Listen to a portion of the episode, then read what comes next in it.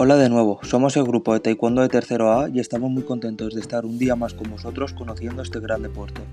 Mi nombre es Carlos Torres y a continuación conoceremos los elementos estructurales de este deporte como son el espacio, los tiempos y algunas características del reglamento. Respecto al espacio, cabe distinguir que lo más visual que todos conocemos es el espacio sociomotor, que en este deporte se denomina tatami y puede ser cuadrado o octogonal eso dependerá de la organización competente. Eso sí, si es cuadrado deberá medir 8 metros cada lado y si es octogonal 3,3 metros cada lado, creando así un diámetro de 8 metros. Aparte deberá tener un área de seguridad de 12 metros cuadrados. Normalmente el tatami está hecho de materiales de poliestireno, aunque otros son 100% espuma con diferentes tipos de resistencia y antideslizante. La mayoría son con forma como de piezas de puzzle en su contorno para facilitar su montaje y su, y su desmontaje. Cada una de estas piezas medirá un metro cuadrado, aunque cabe destacar que la principal característica es la seguridad y amortiguación de los deportistas.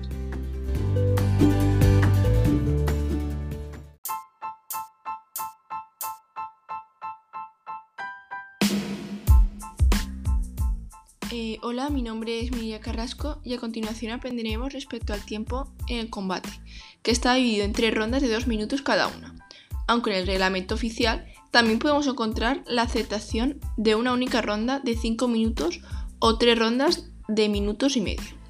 Pero basándonos en lo habitual, en la de tres rondas de dos minutos, si al finalizar el marcador fuera empate, se disputaría un punto de oro tras descansar un minuto. En caso de llegar a la Golden Round, ronda de desempate, todas las puntuaciones anteriores se descartan. Gana el combate quien antes consiga alcanzar los dos puntos durante un minuto adicional, dado que solo los puñetazos puntúan por debajo. Lo habitual es que gane quien logre una patada de cualquier tipo. Si ninguno consigue alcanzar los dos puntos necesarios, los jueces decidirán el ganador según los siguientes criterios suma un punto por un puñetazo en la ronda de desempate. Logro mayor número de golpes registrados en el sistema electrónico durante la cuarta ronda. Gano más rondas durante el combate. Recibió menos penalizaciones durante las cuatro rondas. O, por último, la superioridad durante la Golden Round según el criterio del árbitro y los jueces.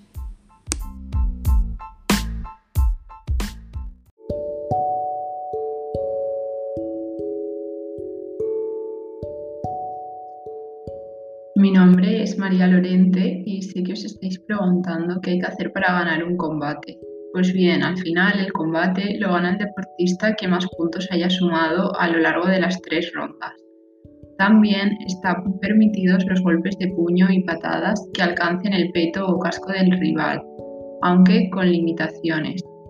Los golpes en el tronco deben ser en la parte delantera o lateral, sin alcanzar nunca la zona de la columna vertebral y en la cabeza, que sería cualquier zona por encima de la clavícula, solo se permiten las técnicas de pie y siempre que sean sobre el casco. Para que se contabilicen los ataques deben hacer contacto y llevar la fuerza suficiente para que el sistema electrónico los detecte. Este cuenta con diversas configuraciones para adaptarse a la categoría del combate.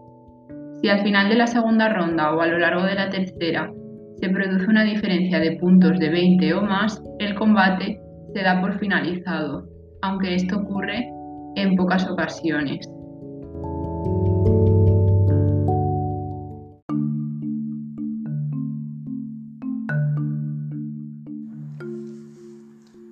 Hola, yo soy Darío y me gustaría explicaros cómo se puntúa en este deporte.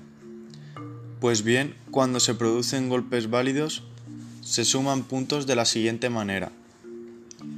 Un punto por golpe de puño en el peto. Dos puntos por patada en el peto. Tres puntos por patada en la cabeza. Cuatro puntos por patada en el peto realizando un giro. Cinco puntos por patada en la cabeza realizando un giro. También Recordar que sumaremos un punto por cada camchón del oponente. ¿Qué es un camchón? Pues una penalización y a continuación con mi compañero Fernando Villalba las conoceremos.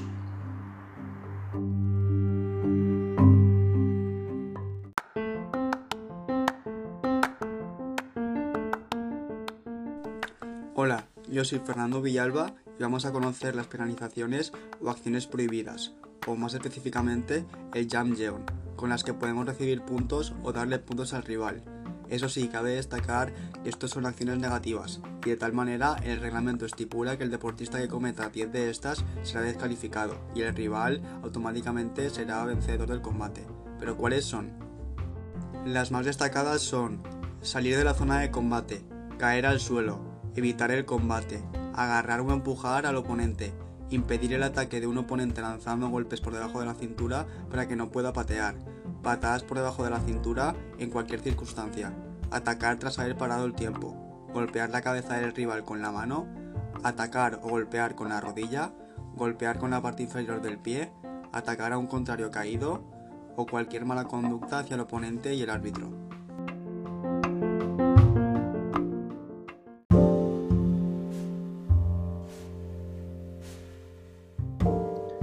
Y por último, para acabar, yo soy Víctor Pérez Torres. Y a continuación mencionaremos brevemente algunas características más del reglamento de Taekwondo. Eso sí, cabe destacar que en la página web oficial de la Real Federación Española de Taekwondo podemos encontrar hasta 14 reglamentos diferentes según edades, modalidades o labor dentro del deporte. En líneas generales destacaremos los que son más importantes y más comunes como que es obligatorio llevar chaqueta y pantalones blancos y el cinturón debe amarrar la chaqueta a la altura de la cintura, como que todas las protecciones deben ser homologadas. Y para acabar mencionaremos que para los próximos Juegos Olímpicos se ha hecho un gran cambio en cuanto a los jueces, que son las personas encargadas de hacer cumplir todas las medidas mencionadas en este podcast.